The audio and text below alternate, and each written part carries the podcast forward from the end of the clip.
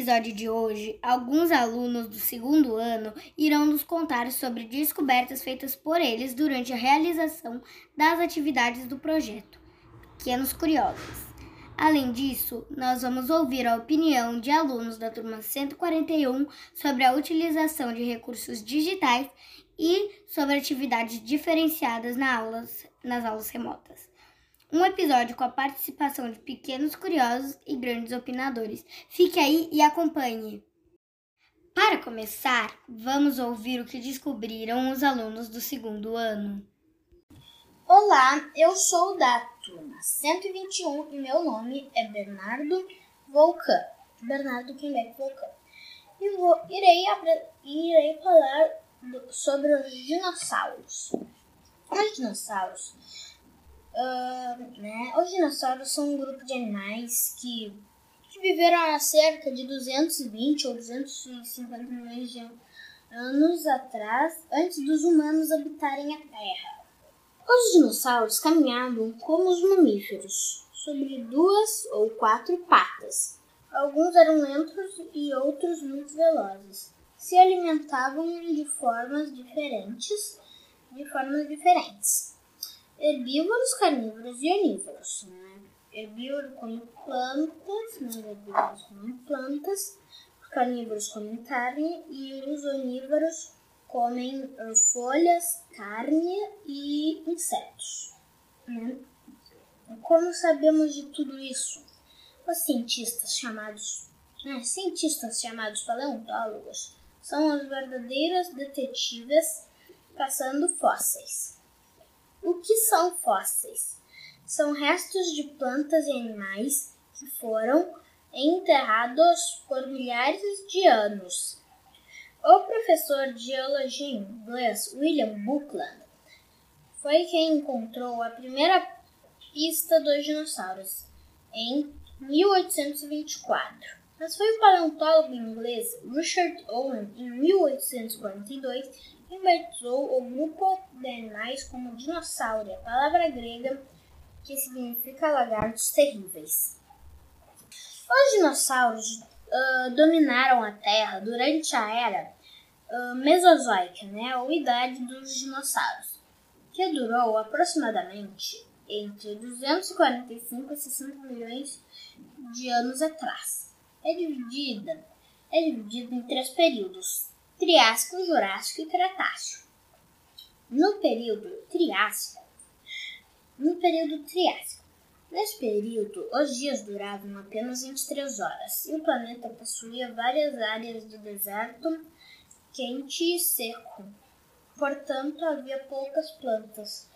Naquele tempo, a Terra era um supercontinente. Supercontinentes, é, basicamente, é um, são todos os continentes, vamos dizer, do planeta Terra. Daqui a milhares de anos pode ter outros supercontinentes porque supercontinentes são todos os continentes do planeta juntados.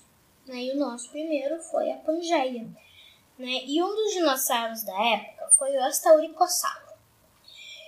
Ele media só 2 metros de comprimento e pesava 30 quilos, o mesmo que um cachorro grande. Vivia no Rio Grande do Sul. E como bom gaúcho, adorava carne e era um ótimo caçador. Ele pode ser o dinossauro mais antigo do mundo. No período Jurássico, foi quando iniciou a, a separação dos continentes como nós conhecemos hoje. Nesse período, surgiram vários tipos de plantas, pois o clima já era quente e úmido. Um dos dinossauros mais conhecidos desse período foi o Brachiosauro. Ele era herbívoro e comia cerca de duas toneladas de plantas por dia. Ele era tão grande que, que não tinha predadores. Alguns cientistas acham que ele tinha vários corações e outros que ele tinha um único coração enorme para dar conta de bombar, bombear o sangue por, por um corpo tão grande. Media cerca de 20 metros de altura e 25 metros de comprimento, e pesava em torno de 50, em torno de 50 toneladas. Outro dinossauro bastante conhecido do período foi o Compsognato. Foi um dos uh, menores dinossauros. Tinha uns 70 centímetros, basicamente do tamanho de uma galinha, de, de, de centímetros de comprimento, pesava só 3 quilos. Era carnívoro e adorava comer insetos e outros animais pequenos. Tem ainda o estegossauro, que morou nos Estados Unidos e era herbívoro. Pesava cerca de 6 toneladas e tinha 4 metros de altura. Ele tinha a coluna vertebral toda coberta por placas ósseas, placas ósseas que serviam para se refrescar. Ele possuía ele possuía a cauda espigada, cheia de ossos pontiagudos na extremidade, que servia para sua defesa. Período Cretáceo. É, período Cretáceo foi quando surgiram as primeiras plantas com flores. A Pangeia já não existia mais, e a divisão dos animais foi acontecendo pelos continentes. Os dinossauros alcançaram seu ponto máximo, e vários dos famosos dinossauros hoje são desse período. Né? Para sua surpresa, desse período. O principal deles é o Tiranossauro Rex. Habitou a região da América do Norte, em especial o Canadá, né, os Canadá e Estados Unidos. Seu nome significa lagarto rei dos tiranos. Ele era carnívoro e muito feroz e podia comer até 130 quilogramas em uma única refeição. Quando perdia um dente, outro nascia no lugar. Não era um dinossauro muito veloz, por isso se escondia para caçar. Viviam em pequenos grupos formados pela família, né? Pequenos grupos familiares formados pela família, macho, fêmea e filhotes. Outro representante, representante do período foi o Carnotauro, um carnívoro de 3 metros de altura que viveu na Patagônia. Ele, não, ele, tinha, ele tinha dois chifres na testa e seus braços uh, eram muito pequenos. Além disso, seus olhos apontavam para frente, né? Porque os carnívoros sozinhos têm os olhos apontados para frente, porque para focar na, na caça deles. Né? E tinha uma mordida bem forte. Né? Uma mordida forte. Também existiu nessa época, também existiu nessa época, o Triceratops. Ele se parecia muito com um rinoceronte, mas tinha três chifres. Três chifres, né? Três chifres na cabeça. Vivia em bandos para se defender dos inimigos. Era herbívoro e pesava cerca de 6 toneladas. 6 toneladas. Seu casco da cabeça também servia para parecer maior, porque era bem grande o casco da cabeça dele. Sério. Outro dinossauro bastante. Outro dinossauro interessante é o Deinonychus. Né? Uh, dinossauro carnívoro que media de 3 a 4 metros de comprimento e pesava cerca de 70 quilos. Extinção dos dinossauros. Existem muitas teorias sobre a extinção dos dinossauros, mas a mais famosa e aceita é conhecida como Evento Catena. Né? Evento. Os pesquisadores acreditam que um meteoro colidiu com a Terra aproximadamente 65 milhões de anos atrás.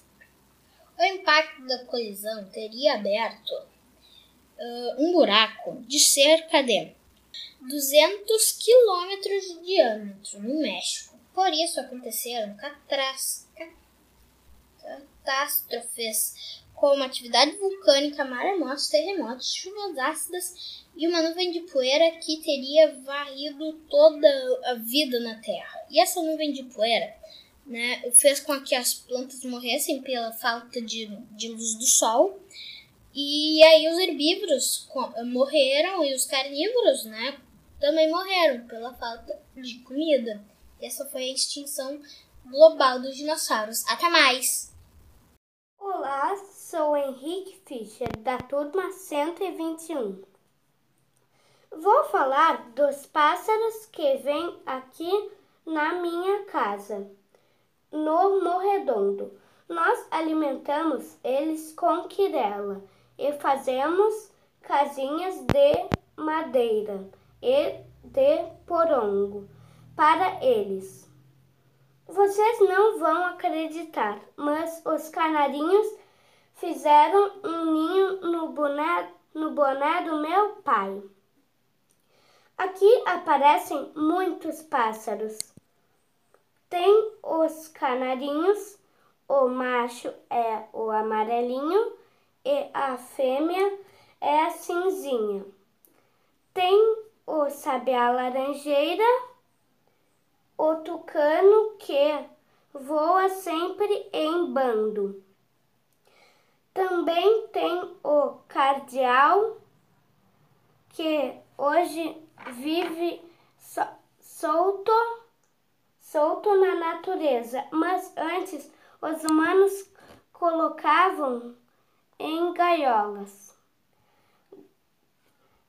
Tem o quero-quero, pássaro símbolo do, do Rio Grande do Sul.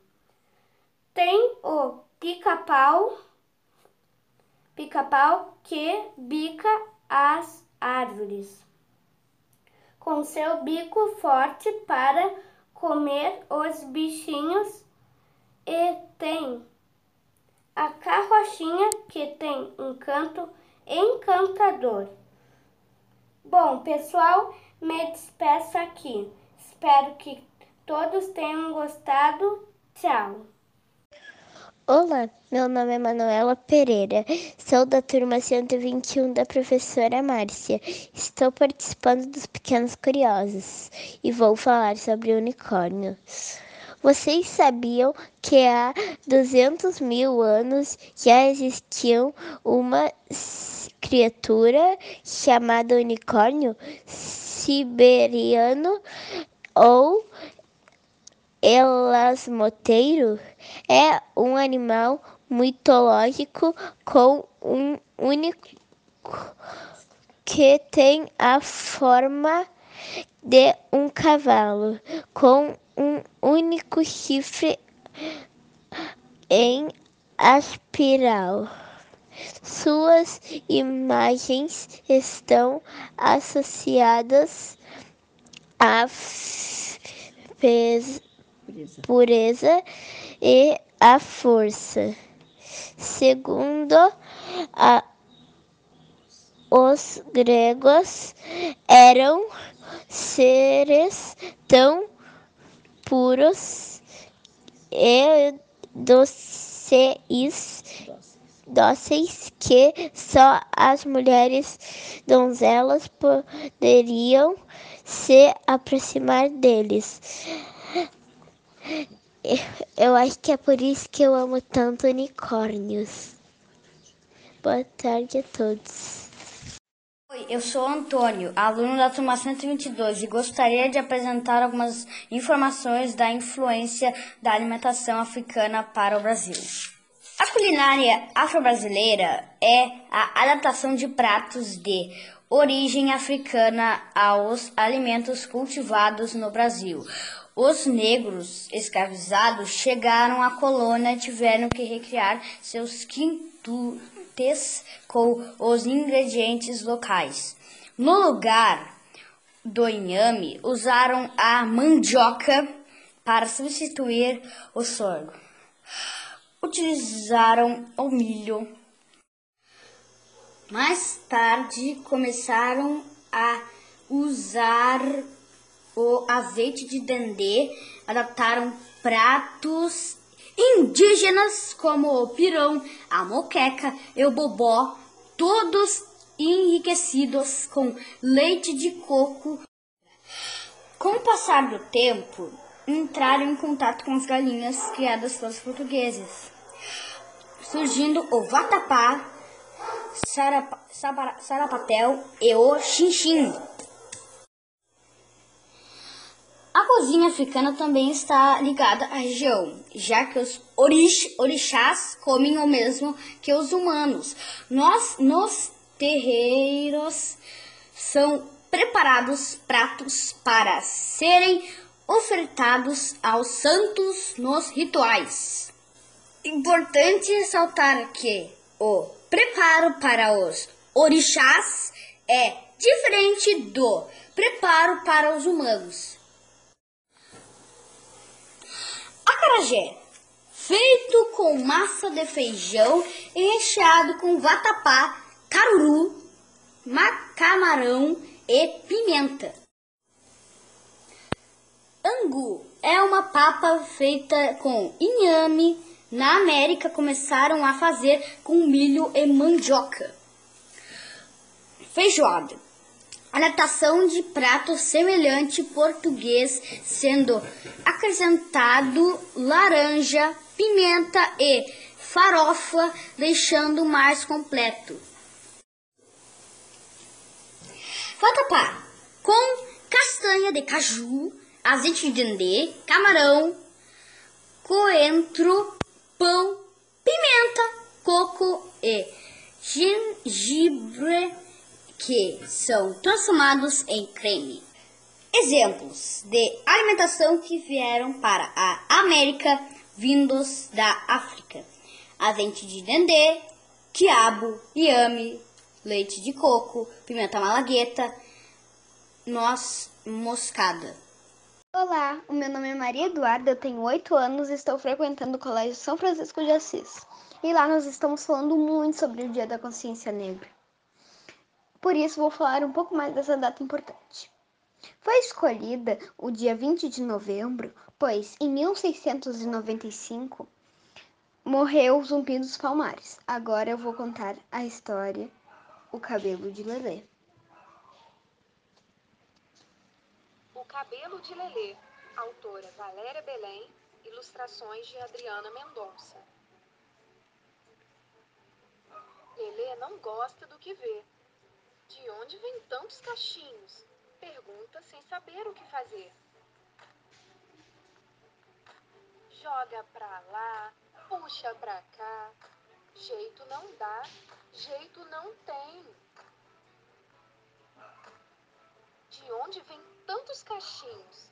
A pergunta se mantém. Toda pergunta exige resposta. Em um livro vou procurar pensa Lelê, no canto a cismar. Fuça aqui, fuça lá, mexe e remexe até encontrar o tal livro muito sabido, que tudo aquilo pode explicar. Depois do Atlântico, a África chama e conta uma trama de sonhos e medos, de guerras e vidas e mortes no enredo também de amor no enrolado cabelo. Puxado, armado, crescido, enfeitado, torcido, virado, batido, rodado. São tantos cabelos, tão lindos, tão belos. Lelê gosta do que vê, vai à vida, vai ao vento, brinca e solta o sentimento.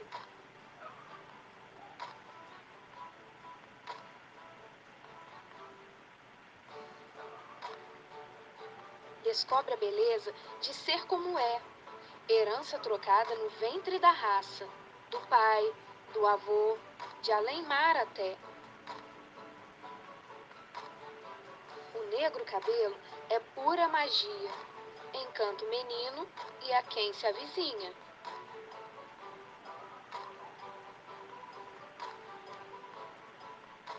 Lelê já sabe que em cada cachinho existe um pedaço de sua história. Que gira e roda no fuso da terra, de tantos cabelos que são a memória. Lelê ama o que vê. E você? fim. Oi, eu sou a aluna Carolina do segundo ano e eu vou falar sobre os alimentos de origem africana e a influência dos africanos no nosso vocabulário, começando pelos alimentos: azeite de dendê, quiabo, inhame, leite de coco, pimenta malagueta, noz moscada. Agora eu vou falar sobre a influência dos africanos no nosso vocabulário. Muitas delas vêm de diferentes povos, continentes, como os GGs e os Nagôs, abre aspas, que falavam línguas como o Fon e o Yorubá, palavras como acarajé, gogó, jabá e muitas outras passaram a fazer parte do nosso vocabulário, foram incorporados à nossa cultura. Oi, eu sou o Theo, vou falar um pouco sobre a consciência negra. Du durante, a, durante o período colonial, os negros foram trazidos da tra tra da África como escravos para, tras, para tratar, tra, trabalhar na lavoura, trouxeram co, cons, consigo sua religião, sua cultura e sua língua. Exemplo: bagunça, coringa, mo, moneque, moneque, dingo, uh, gangorra, ca, cachimbo, uh, bu, fubá, macaco e quita. Também, também trouxeram suas, com, seus alimentos, feixe, feijoada, quindim, co, cocada, cuscuz, po, pomanha, va, vatapá, acarajé, ve, veranda, vieram da África, o café, a, a, a banana, o coco, o, o gengibre, o cus, o, quiabo, o amendoim. E eu vou falar porque é comemorado o Dia da Consciência Negra. O, o Dia da Consciência Negra é porque quando eles foram trabalhar, eles trabalhavam para escravo. Uma pessoa foi lá e, defend, e defendeu os, os palmar. Ele, ele soltou ah, os negros e aí acabou morrendo naquele dia. E aí ficou e aí foram comemorando esse dia.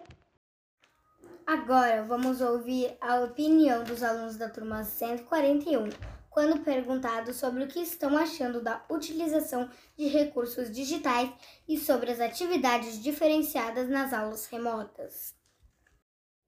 Oi, prof. Os recursos que eu mais gosto na aula online são o Nearpod, quando não trava o jogo da montanha, e o Jamboard, porque fica destacado nas revisões e daí a gente lembra, fica destacado colorido e daí a gente lembra mais fácil. Eu gosto de Jamboard e Nearpod e escalada da montanha, porque eu aprendo me divertindo, brincando. Eu gosto muito do Nearpod porque dá pra gente brincar, jogar o jogo de escalada e isso eu acho muito legal. Oi, meu nome é Henrique, da turma 141 da professora Margarida Lobato. Todos os recursos utilizados em aulas são ótimos, mas o que eu mais gosto é o Nearpod, porque ele é bem divertido e eu aprendo brincando. Eu gosto mais do Nearport porque eu aprendo brincando. Eu gosto muito do Nerpod por ser um jogo interativo que desperta mais a minha atenção. Prof, eu gosto mais do Nerpod porque o Nerpod ele tem jogos de matemática, de português, de todas as matérias. E ele me ajuda mais a aprender, a, a disciplina. E eu prefiro o Nerpod, que ele me ajuda bastante. Ele tem jogos.